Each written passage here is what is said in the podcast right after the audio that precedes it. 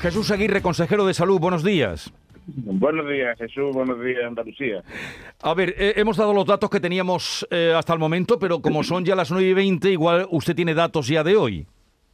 Bueno, los datos de hoy eh, indican que la incidencia acumulada sube hoy a 1.407.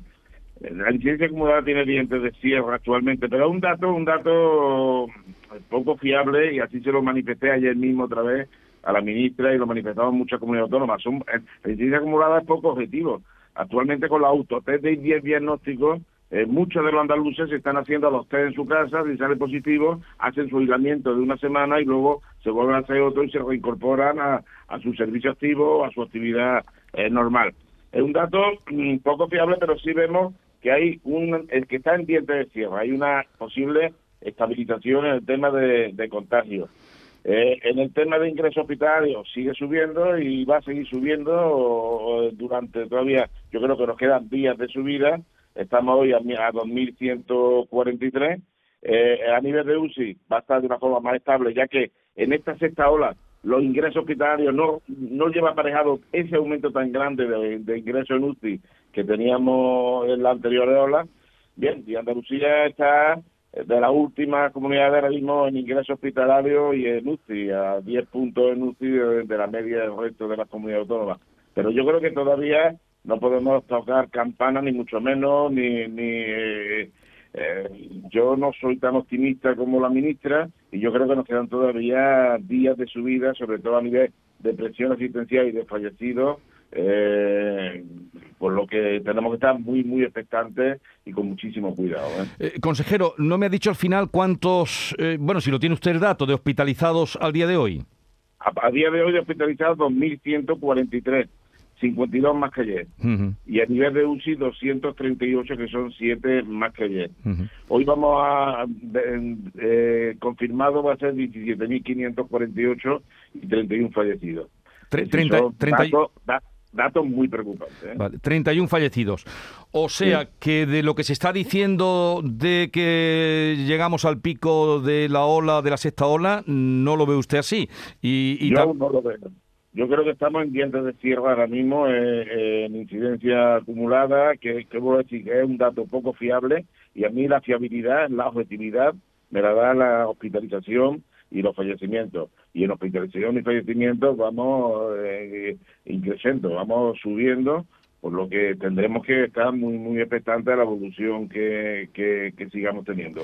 La secuencia eh, de fallecidos es la última de todas, el último son, pero sigue aumentando. Y a mí el fallecido es lo más preocupante y lo más dañino de esta, de esta pandemia. Son ya 11.845 andaluces que han fallecido como consecuencia del COVID o con COVID. ¿eh? Bueno, con estos datos y con la preocupación que usted manifiesta, consejero, mm, ¿se plantea tomar algunas eh, restricciones en este momento o habría que plantearse?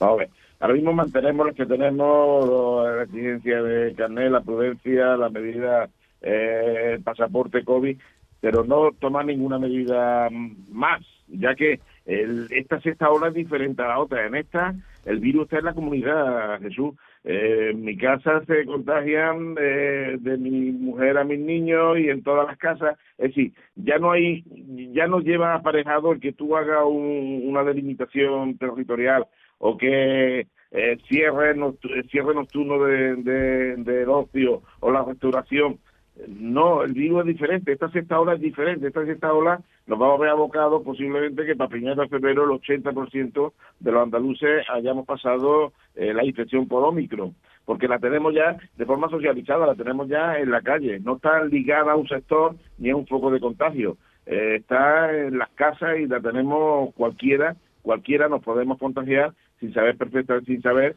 de dónde viene el foco de contagio. ¿eh? Eh, consejero, buenos días. Ha dicho usted que el 80% de los andaluces podemos acabar contagiados de Omicron a primeros de febrero. Ese es el cálculo que tenemos, eh, más o menos es lo que calculamos teniendo en cuenta la velocidad de contagio que estamos teniendo. ¿eh? tener en cuenta una cosa, es que los datos que vamos dando de, de contagio hoy son 17.000, eh, 17.548. Esto es una parte eh, el volumen de test que se venden en las farmacias y de autotest que se están haciendo todos los andaluces es, muy importante.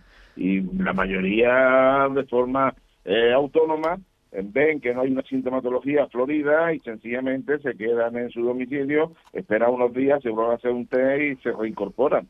Y, han pasado la infección. Es decir, la infección la está pasando muchísima gente, muchos andaluces, muchos españoles. ¿eh? Son 10.000 contagios más que ayer, que eran 7.400, que era la cifra más baja en dos semanas. Hoy hay más de 17.000 en Andalucía. Usted hablaba, sí, de esos, eh, de ese autodiagnóstico que se comunica, ¿no? Por ejemplo, a Salud Responde cuando alguien tiene un test negativo, por ejemplo, para solicitar la baja.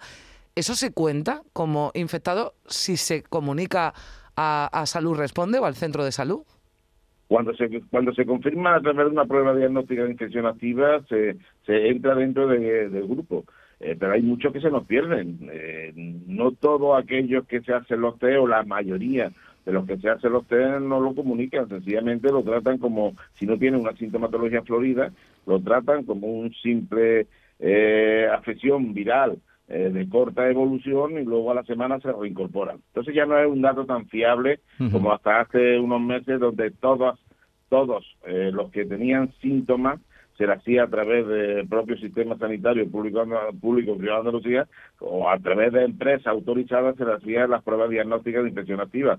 Pero eso pasa aquí y en todas las comunidades autónomas. Entonces no es, no es una cifra eh, fidedigna como, como era antes, es una cifra análica. Por eso yo llevo meses diciendo, ya un mes y pico diciendo, que lo más objetivo, y ahí no hay trampa ni cartón, son la hospitalización y los UCI y los fallecidos. Son las tres cifras que son totalmente objetivas. Y en esas son las que estamos trabajando desde la Junta de Andalucía. También, consejero, le, noto preocupado, ¿eh? Le noto en, la voz. Eh, hoy que hablamos por teléfono, le noto preocupado con los datos que nos está exponiendo. Pero, eh, consejero, también porque eh, hay muchas quejas de la dificultad a veces de comunicar con Salud Responde para dar cuenta del contagio, ¿eh? No, no, hace falta, es a través de, de Cris Salud, directamente dentro de la página web y desde ahí puede perfectamente comunicar la situación clínica eh, no hay que hablar personalmente con nadie, sino sencillamente a través de la APP Salud Responde. Eh, es como se comunican los contagios. Luego, aquel que, quiera lo va comunicando sin ningún problema. Pero hay muchos que, muchísimas, un porcentaje muy importante de, población que no lo comunica, no lo comunica y sencillamente lo pasa y luego se recupera y se reincorpora. Eh, por eso digo que, la objetividad es un tema que estamos debatiendo intensamente en los consejos interterritoriales. Eh, yo creo que mayoritariamente la comunidad autónoma le estamos transmitiendo que, que, el dato de incidencia acumulada habría que ponerlo entre comillas, un dato eh, poco objetivo, eh, está distorsionado como consecuencia del autotest. Sin embargo, los objetivos, los objetivos, Jesús, es los ingresos hospitalarios. Ahí no hay ingresa por COVID o no eh, UCI, la UCI que tenemos pues, de, COVID, es decir, ahí sí son, y por, y, por eso son los datos que ahora cuando tenemos los consejos interterritoriales de los miércoles, como fue ayer, son los datos que hacemos más hincapié para ver eh, comparativo entre comunidades autónomas, son esos datos precisamente, ingresos hospitalarios e ingresos en UCI.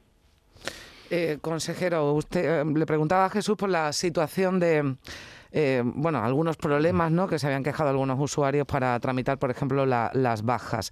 Ayer vivíamos en el Parlamento una situación, bueno, finalmente no va a haber ese pleno monográfico de sanidad que pedía el PSOE después de que Vox eh, se, abstuviera, pero usted sí va a comparecer en comisión parlamentaria la semana que viene, ¿no? Va a comparecer. No, no, no, yo, pues yo voy a comparecer mañana. Ah, mañana. Mañana a las 11, tal, a petición propia eh, en la Comisión de Salud y lo que he hecho es aumentar los tiempos para poder contestar a todas las, comparecencias que había pedido los grupos de la oposición. En la misma que lo que he pedido, aumentar el tiempo de exposición tanto nuestro, tanto mío como de, de los otros grupos parlamentarios para poder eh, debatir todo lo que quieran. A mí debatir en el, en el Parlamento lo hago diariamente o semanalmente. Quizás sea el consejero que más veces ha ido al Pleno a, a tener comparecencias o interpelaciones. Es decir, a mí me da, me da igual que sea en, pleno, que sea en comisión. Yo había pedido ya una comparecencia en petición propia, eh, la permanente, para poder hablar de la situación actual eh, de la pandemia. Eh, lo haré mañana y punto. Lo que pasa es que yo ayer estuve yo en el Parlamento aquello parecía un pasillo comedia. yo creo que es un desconocimiento del reglamento por parte de vos. Y todo el mundo, o sea, todo el Nieto me decía, pero bueno, eh, pedir a ellos que sea en pleno cuando ellos no pueden intervenir, es decir, al final, eh, como he dicho, aquello fue un poquito pasillo comedia cuando en un principio ya se había hablado que yo iba a comparecer en, comisión a petición propia. ¿eh? Eh, eh, señor Aguirre, hay alcaldes y también la oposición que dibujan una situación desastrosa de la sanidad. El presidente, Juanma Moreno, reconoció hace unos días que había problemas en la, en la atención primaria por ese alto número de casos y de contagios. ¿Usted qué diagnóstico hace? Mira, yo que no distorsione la, la cifra de la atención primaria en plena en plena sexta ola. Problemas, claro que tenemos muchísimos problemas porque esta sexta ola, eh, al ser el volumen tan grande de población en la que está sufriendo la infección por Omicron, son patologías banales, pero que sí lleva aparejado una más presión asistencial dentro de lo que es la atención primaria. Eh, pero hombre, eh, que de ahí haga ahora eh, una movilización socialista de alcaldes con la diputación, eh, teniendo en cuenta que, miren, que miren el comparativo de cuando, cuando llegamos nosotros en el 2018 y ahora que estamos en el 2022, desde gasto sanitario por habitante, que ha subido de 1.211 en su época a 1.524. Las inversiones tan grandes, el hospital militar, la contratación, subido en, contratación de forma importantísima, un 30% más de contratación, 125 mil trabajadores, cuando llegamos nosotros, cuando yo cogí la consejería, estaba en 95 mil. Es decir, eh, no lo sé, a que yo sé que ellos están en, campaña eh, preelectoral, yo estoy en la gestión de la sexta hora, ¿eh? yo lo tengo clarísimo, eh, y la verdad que no comprendo, no comprendo porque yo con Juan Espada siempre me lleva muy bien, Hemos tenido muchísimas reuniones. Yo no sé si tiene una inquinia especial ahora contra mí. Yo no sé qué, qué, es lo que es lo que lo que pasa. He tenido muchísimas reuniones con él, algunas eh, en petit comité, otras eh, públicas, eh, cuando sí, entre, entre consejero y, y, alcalde, entre Juan Espada y Jesús Aguirre. Es decir, si de pronto pide mi dimisión, si no eh, si la exigencia suya no las cumplimos, pide la dimisión del consejero. La verdad que yo no sé qué, le pasa. Él tiene mi teléfono, yo tengo accesibilidad a él y él a mí eh, continua. Y, se lo he dicho, se lo he dicho, digo, Juan, eh, moviliza, pero espérate que pase la sexta ola, que veamos cómo se queda primaria. Pero movilizar a los alcaldes, es decir, una marea de, del PSOE, de alcalde y diputación, en plena sexta, sexta ola. Yo no lo veo, no lo veo y, digo de verdad, yo, yo estoy en la gestión, yo ahora mismo no estoy Habrá en, que, temas ¿eh? ¿Habrá que esperar también a que pase la sexta ola, por ejemplo, para convocar elecciones, consejero?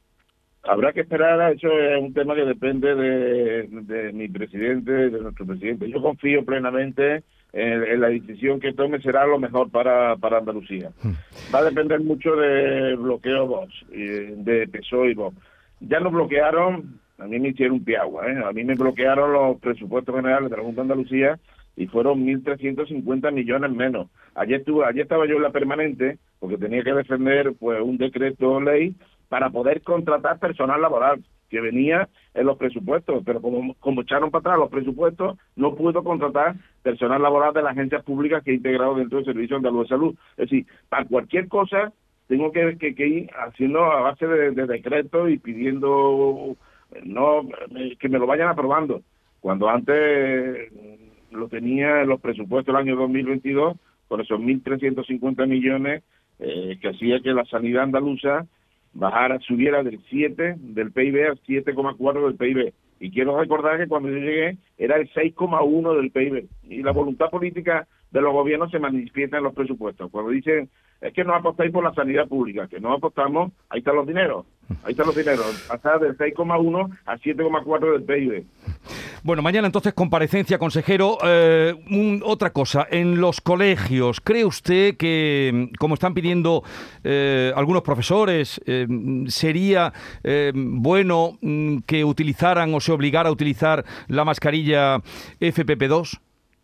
Ayer lo hablemos, se lo plantea la ministra, de que actualmente nosotros hemos hecho una recomendación para utilizar la FP2 en las residencias mayores con, con el fin de protegerlas tanto a nivel de trabajadores como de las visitas que tengan las residencias mayores, que ahora mismo las tenemos dentro de lo que cabe, eh, medianamente controlada dentro de para que no entre la cepa Omicron. Sí. Eh, le, le, plantea a la ministra el tomar decisiones dentro del Consejo Interterritorial para que también pudiéramos utilizarla en transporte público, sea obligatorio en transporte público, en residencias eh, eh, en determinados estamentos escolares, etcétera. Eh, dijo que, se, que, lo estudiaríamos, que la idea, yo lo que le propuse es que la decisión deberíamos tomarla en conjunta en Consejo Interterritorial y que sea de obligado cumplimiento eh, para todas las comunidades autónomas. Eh, sería, bueno, pues sería recomendable la FFP2, siempre es mucho más recomendable que la mascarilla eh, quirúrgica. Eh, ahora mismo nosotros nuestra recomendación, nuestra recomendación es la residencia de mayores. Lo demás dependerá de la evolución que tengamos y la decisión que se tome en el Consejo Interterritorial. Pero solo, solo recomendación. ¿No puede usted, desde la Consejería, obligar a que se utilicen esas mascarillas? Que ahora mismo estamos en recomendaciones. En esta sexta ola estamos siempre en recomendaciones. Bien, pues eh, consejero, ya veremos qué pasa mañana. Dato que usted nos da, eh, que son datos de hoy, eh, suben lo que más le preocupa y además los datos más fiables que usted nos da, los ingresos hospitalarios que están en 2.143 al día de hoy, 238 en UCIs, ha subido la, el número también de fallecidos, 31, 31 fallecidos. ¿Cree usted que la variante Omicron en Andalucía está siendo más letal? Bien, la variante Omicron está siendo bastante menos letal. Eh, en el sentido eh, que sabemos que el volumen de, de, personas que se contagian es un volumen muy pequeño, aquel que necesita un ingreso hospitalario. Y de los ingresos hospitalarios llevan aparejado mmm, bastante menos ingresos en UCI proporcionalmente que las otras variantes. Lo que sí te digo, Jesús, que la variante Omicron es muy letal para aquellos que no están vacunados. Uh -huh. El 70% de la UCI las tenemos con personas no vacunadas. Eh, aquellos que estamos vacunados en la, la Omicron eh, tiene es muy peligrosa, no es es un, según los estudios científicos, un 25% menos virulenta, un 25% sí. menos virulenta, que hace que aquellos que estemos suficientemente vacunados podamos pasar una infección mmm, leve o, o al menos menos sintomática pero aquellos que no están vacunados sufren una infección virulenta ¿eh? y son los que nos están dando un auténtico problema. Eh, si tuviéramos al 100% de la población andaluza vacunada, el volumen de, de, presión a nivel de UCI bajaría un 70% y a nivel hospitalario bajaría un 60% significaría que estaríamos casi en cifras de normalidad dentro de lo que es el plan de alta frecuentación de invierno. ¿eh? Consejero, ¿cuántos quedan aún sin vacunar? ¿Cuántos andaluces aún no se han puesto ninguna dosis? Antes escuchábamos testimonios de algunos que habían acudido ayer a puntos de vacunación de Córdoba a recibir la primera dosis y con excusas peregrinas. Lo he ido dejando. En fin, yo entiendo que con el pasaporte COVID eh, ha servido ¿no? también para reducir esa cifra. Sí. No, pues nos quedan todavía 359.000. ¿eh? 359. El pasaporte COVID sí ha, sí ha servido para algo desde acicate. Es un acicate para llevar a vacunación. Cuando lo, lo instauramos estábamos en 540 mil. Significa uh -huh. que 200, 220 mil hemos recuperado en vacunación del pasaporte COVID. Eh, lo vamos a seguir manteniendo. Nosotros pensamos que es una medida importante, eh, primero para saber que estamos en pandemia, para darse uno cuenta de que no podemos relajar los hábitos higiénicos eh, higiénicos sanitarios, pero sobre todo también un acicate para que um, aquellos que son reacios a vacunación se vacunen. Vuelvo a decir que son los que me están dando los grandes problemas, los grandes dolores de cabeza a la sanidad andaluza, se lo están dando los no vacunados. ¿eh? Lo ha dicho usted, ha dicho usted que van a seguir imponiéndole, es decir, van a pedir una nueva prórroga al Tribunal Superior de Justicia. De, más allá del 31 de enero, sí. Posiblemente tendremos reunión del Comité eh, Regional de Alto Impacto en Salud Pública eh, la semana que viene y hasta ahora la información que me ha llegado de Salud Pública es que deberíamos de pedir la prórroga del pasaporte como mínimo otros 15 días. ¿eh? Bueno, pasaporte que eh, dicen que no es operativo, por ejemplo, en Cantabria. Una última cosa, eh, consejero, me ha hablado usted de la letalidad de la variante Omicron con respecto a la anterior, pero ¿y con respecto a la gripe? Hombre, la gripe no tiene la letalidad ni mucho menos que tiene la variante la variante Omicron, Eh, hemos tenido gripe importantes, me puedo acordar perfectamente de la gripe del 2017, donde tuvimos una gran presión asistencial, pero la mortalidad de gripe es bastante, estamos hablando de unos 4.000 casos a nivel nacional, es bastante menor que la que puede tener ahora mismo la pandemia de, de, coronavirus. Nosotros esperamos que con el tiempo el tiempo, pero tiene que pasar mucho tiempo, no podemos banalizarlo, mucho menos. Eh, la, esta pandemia pase a endemia y al final se quede con una vacunación única en el mismo acto que la gripe, vacunar también de coronavirus, que yo espero que para finales de este año, y según me llega a mí la información del laboratorio Moderna, eh, puede ser que tengamos ya una vacuna única conjunta de gripe con coronavirus. Y en un coronavirus, una vacuna que coja diferentes variantes y cepas. Al menos esa es la información que yo tengo después de haber tenido una reunión con Moderna. ¿eh? Jesús Aguirre, consejero de salud, le deseo lo mejor. Mm, ya le decía cuando empezábamos la charla que le sentía preocupado y, esa preocupación debe transmitirse a toda la sociedad. No se puede bajar la guardia con estos datos fiables, como usted dice, que son los ingresos hospitalarios. Eh, los que están en la SUCI, el 70% son personas que no se han vacunado, ténganlo en cuenta. Gracias por habernos atendido y estamos lejos de esa bajada del pico de la ola, de la sexta ola. Seguiremos. Gracias, gracias. Preocupado. Pero, pero, pero, pero no miedo, ¿eh? No. hay que tener miedo, hay que, hay que abordarlo y afrontarlo eh, de forma seria y de forma sanitaria. Hay que estar preocupado, pero no hay que tener miedo. Esto lo iremos superando y yo espero tener una, una primavera florida. ¿eh? Bueno, pues eh, ya seguiremos hablando. Consejero, un saludo y buenos días. Buenos días.